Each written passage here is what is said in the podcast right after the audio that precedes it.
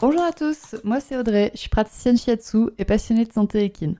Et tous les vendredis, je me mets au défi de vous partager un maximum d'informations et de pistes de réflexion sur un sujet lié à la santé de vos compagnons à crinière. J'embarque donc avec moi pour parler physiologie, émotions et relations, avec beaucoup de bonne humeur et surtout de la passion.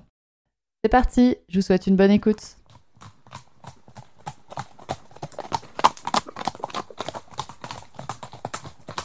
Bonjour à toutes et bienvenue dans ce nouvel épisode du podcast Murmuricain. Je vous invite aujourd'hui dans une petite réflexion sur les ulcères gastriques. Alors cet épisode va être un petit peu plus personnel parce que Alpha souffre d'ulcères gastriques. Cependant, je n'ai toujours pas trouvé la solution miracle pour lui. Donc du coup, je vais vous parler un petit peu bah, de qu'est-ce que c'est que les ulcères, des solutions que moi j'ai essayées, de qu'est-ce qui a marché, de qu'est-ce qui a moins marché, etc.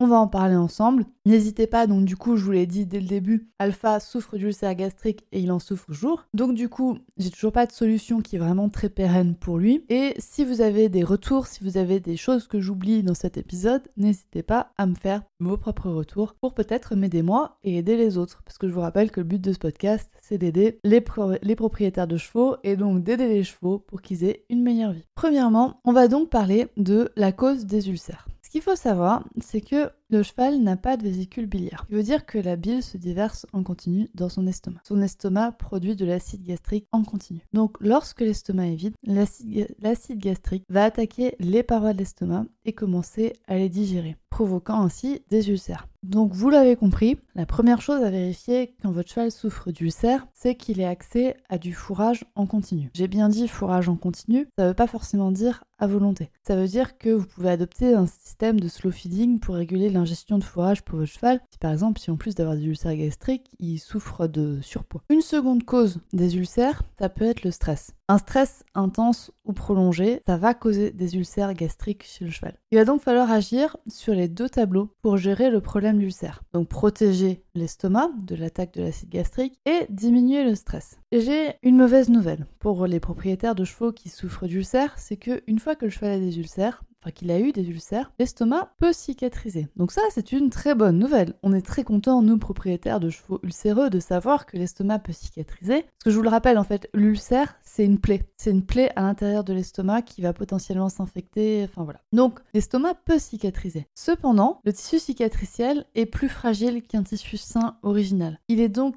fort probable que des crises ulcères apparaissent de nouveau lors des périodes de manque de fourrage ou de stress. Il a été étudié que le taux d'apparition des ulcères chez les chevaux de course de galop est de 98%. C'est-à-dire que 98% des chevaux qui sont en course ont des ulcères. Donc désolé si votre cheval a couru, mais il y a fort à parier qu'il a eu des ulcères une fois dans sa vie de cheval de course et donc qu'il va garder un terrain qui va être propice à l'apparition des ulcères. Je me permets de vous dire que pour diagnostiquer des ulcères gastriques, il faut une endoscopie réalisée sous sédation par un vétérinaire pour diagnostiquer les ulcères et pour diagnostiquer le stade d'avancée des ulcères et que sans cette endoscopie, on n'est en théorie pas capable de dire le cheval a des ulcères. Vous allez pouvoir dire le cheval a peut-être des douleurs gastriques, mais voilà, la seule manière de poser un diagnostic, c'est de faire une endoscopie sous sédation. Cependant, enfin, moi, ce que j'ai remarqué, c'est qu'il y a quand même un petit test hyper rapide pour les humains et qui permet de savoir si votre cheval souffre de sensibilité gastrique, on va dire. Donc, c'est pas forcément des ulcères, mais votre cheval a mal au ventre s'il réagit à ce. Pour ça, il faut savoir que l'estomac est localisé sous les côtes, en dorsale de la cage thoracique, c'est-à-dire assez en haut de la cage thoracique. Il est donc impossible de le palper, de le toucher, enfin d'avoir une idée de ce qui se passe en dessous. Par exemple, quand votre cheval a mal aux intestins, vous pouvez appuyer sur les intestins et il va avoir une réaction de douleur, voilà. Pour l'estomac, c'est pas possible. Mais on a un avantage, c'est que l'estomac et le diaphragme sont adjacents. Et donc, s'il y a une inflammation de l'estomac, ça va se répercuter sur le diaphragme qui va aussi rentrer dans un état inflammatoire et donc être plus sensible. Et le diaphragme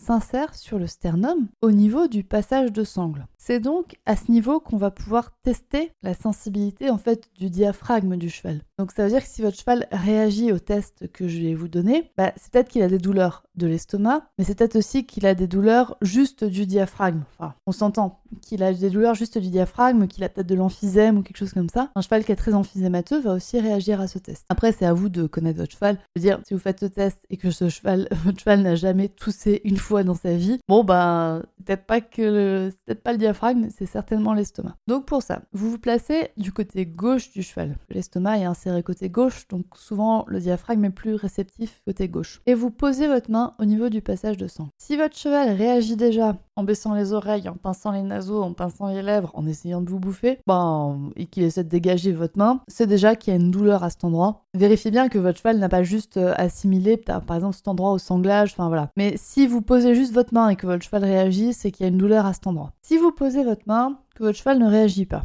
vous pouvez aussi gratter le passage de sangle, c'est-à-dire que vous posez vos mains en dessous du cheval et vous remontez le long du passage de sangle avec vos doigts. Euh, attention, ça fait mal. Si votre cheval euh, a des ulcères, ça fait très très mal. Votre cheval qui est hyper gentil, qui toucherait pas une mouche, il va sûrement essayer de se dégager de votre main et il va le faire de manière très forte parce que vous l'avez vraiment agressé au moment-là.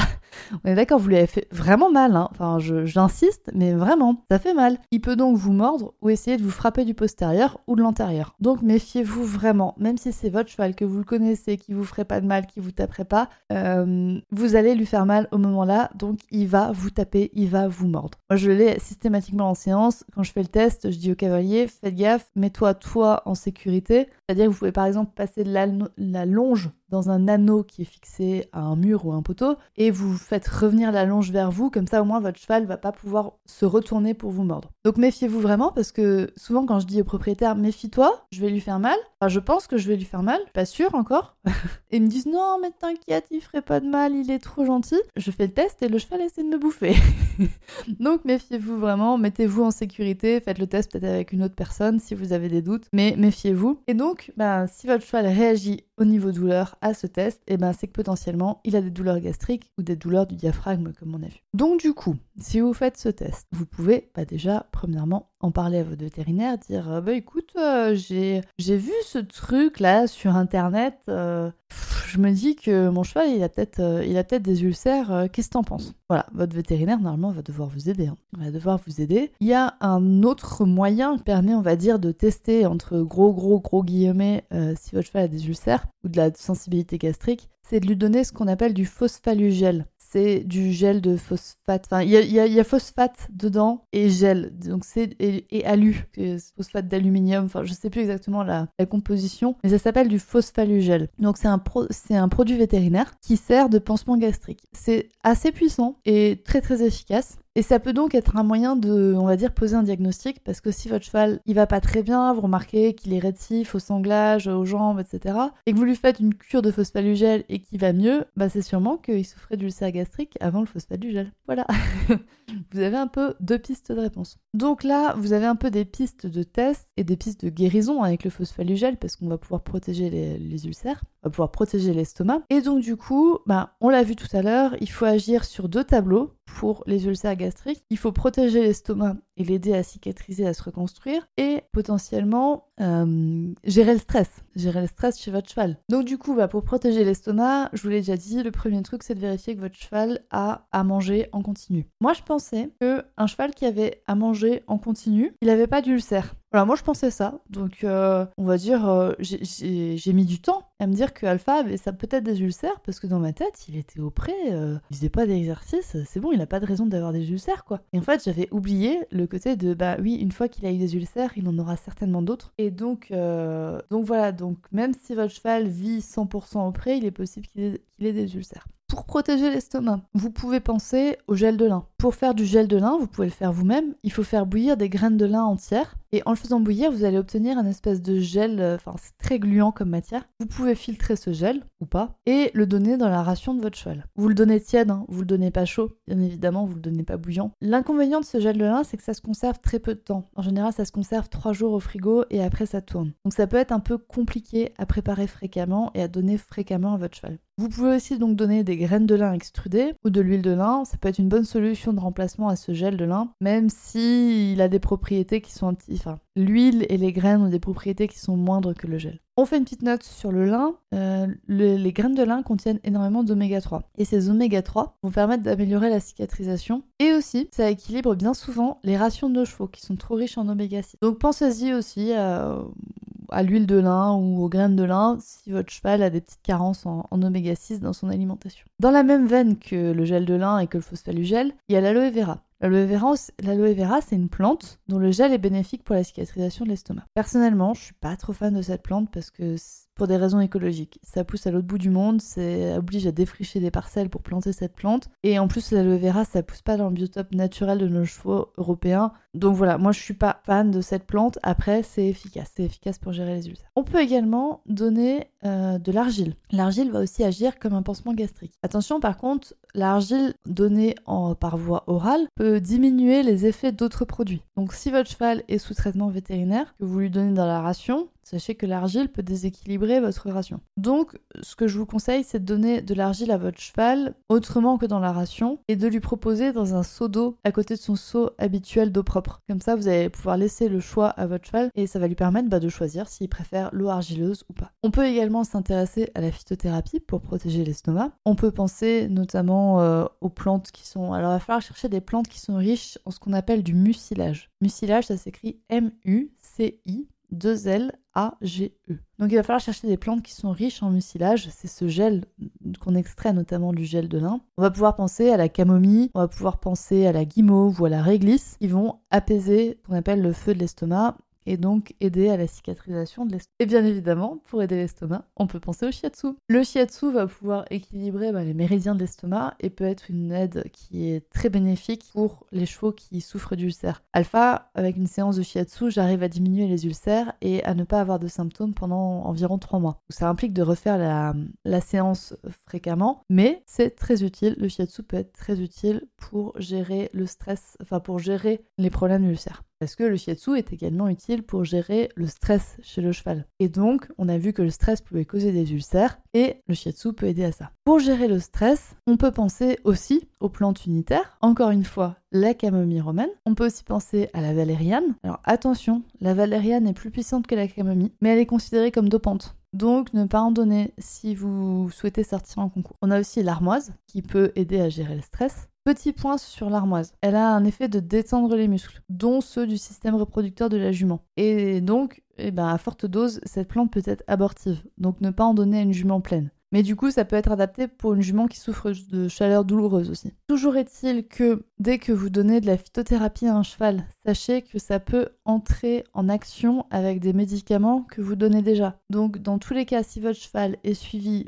par votre vétérinaire, un petit coup de fil au vétérinaire en lui disant écoute, euh, j'ai entendu ça sur internet, j'aimerais bien essayer de donner de la camomille romaine à mon cheval. Euh, est-ce que ça n'entre pas en interaction avec un des médicaments que reçoit mon cheval? Et toujours passer, enfin moi je vous conseille de passer par une naturopathe ou par un vétérinaire ou par un pharmacien pour lui demander les effets secondaires des plantes que vous donnez et savoir à quoi vous en tenir et savoir s'il n'y a pas de contre-indication pour votre cheval surtout. Donc, on a parlé de la protection de l'estomac, on a parlé de la gestion du stress et je peux vous parler encore un petit peu des cicatrices. Parce que du coup, on a vu que quand votre cheval, quand les parois de l'estomac cicatrisent, ça fait des cicatrices, c'est logique. Et donc que ces tissus cicatriciels sont des fois un petit peu, sont plus fragiles que les tissus originels. Pour aider à la cicatrisation des tissus, on peut aussi penser au massage et notamment à la fasciathérapie. Les fascias, c'est une enveloppe qui enveloppe euh, toutes les structures du corps, qui est en lien avec toutes les structures du corps. Et du coup, on peut avoir des actions sur les fascias et aider à la cicatrisation et aider à enlever du coup ces mémoires de douleur que peuvent avoir certains chevaux au niveau des ulcères. Donc pensez à la fasciathérapie. Je ferai certainement prochainement un épisode de, podcast sur la fasciathérapie. N'hésitez pas à me dire si ça vous plairait et si vous avez des questions dessus, n'hésitez pas à venir me les poser en message privé ou sur mon adresse mail. Voilà, c'est fini pour aujourd'hui. J'espère que vous avez eu des petites pistes pour aider votre cheval qui est ulcéreux. Je vous le redis encore une fois, moi c'est un épisode euh, bah, qui est en construction parce que bah, j'ai des pistes avec le shiatsu. Comme j'ai dit, j'arrive à espacer les séances et à avoir des périodes où Alpha ne présente pas de symptômes. Avec la phytothérapie aussi, j'arrive à faire des très bonnes choses. Mais pour autant, je suis toujours encore à la recherche de la solution miracle et je commence à me dire de plus en plus qu'elle n'existe pas. Donc si vous avez une, solution miracle pour vos chevaux, pour les ulcères, eh ben venez m'en parler, je serai ravie d'en discuter avec vous. Et voilà, c'est tout pour aujourd'hui. Je vous dis à très bientôt pour un prochain épisode. Et ben voilà, c'est terminé pour aujourd'hui. J'espère que cet épisode vous a plu. Si c'est le cas, n'hésitez pas à partager le podcast à une personne qui veut aussi en apprendre plus sur les chevaux avec vous. Et retrouvez l'ensemble des informations et des liens en description de l'épisode ainsi que sur le site www.murmure-animal.fr. Si vous avez des idées, des suggestions, ou si vous avez juste envie de me dire que vous avez trop aimé cet épisode, vous pouvez me laisser des petits mots sur Instagram à murmure.animal.shiatsu et n'oubliez pas de vous abonner à Murmuricain sur votre plateforme d'écoute préférée pour ne louper aucun épisode. On se retrouve vendredi prochain pour un nouvel épisode et sur ce, bon week-end